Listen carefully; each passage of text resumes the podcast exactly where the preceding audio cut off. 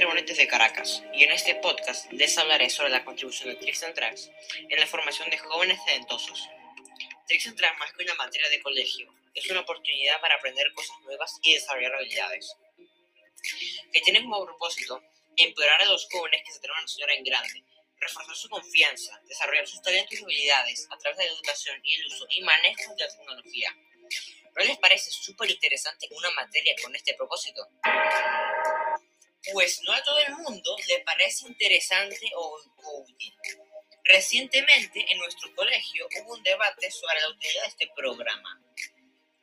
Incluso hubo una discusión por los chats, o el vecino del condominio quejándose de los jardines sucios. Pero en este caso, era sobre si se debía eliminar tricks and tracks del pensum de estudio.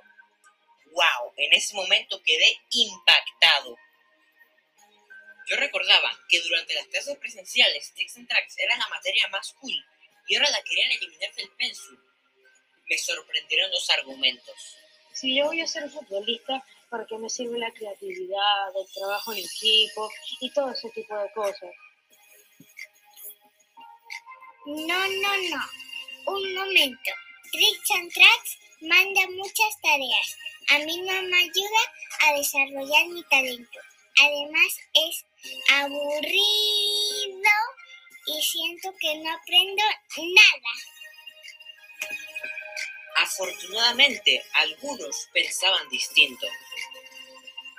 Pues a mí me encanta Tricks and Tracks. Puedo hacer lo que más me gusta, aprendo mucho y me divierto un montón. Es muy útil, me ayudó a descubrir mi talento. Por cierto, soy muy buena con los idiomas.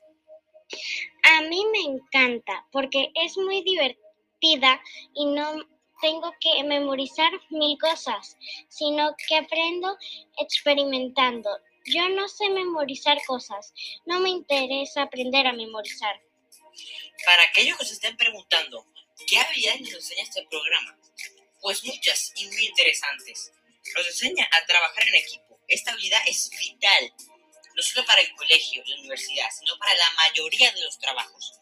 Incluso las personas que sean deportistas en el futuro necesitan trabajar en equipo con sus entrenadores, coaches, entre otros. Nos enseña a tener confianza en nosotros mismos, a saber que podemos ser muy buenos en lo que nos propongamos.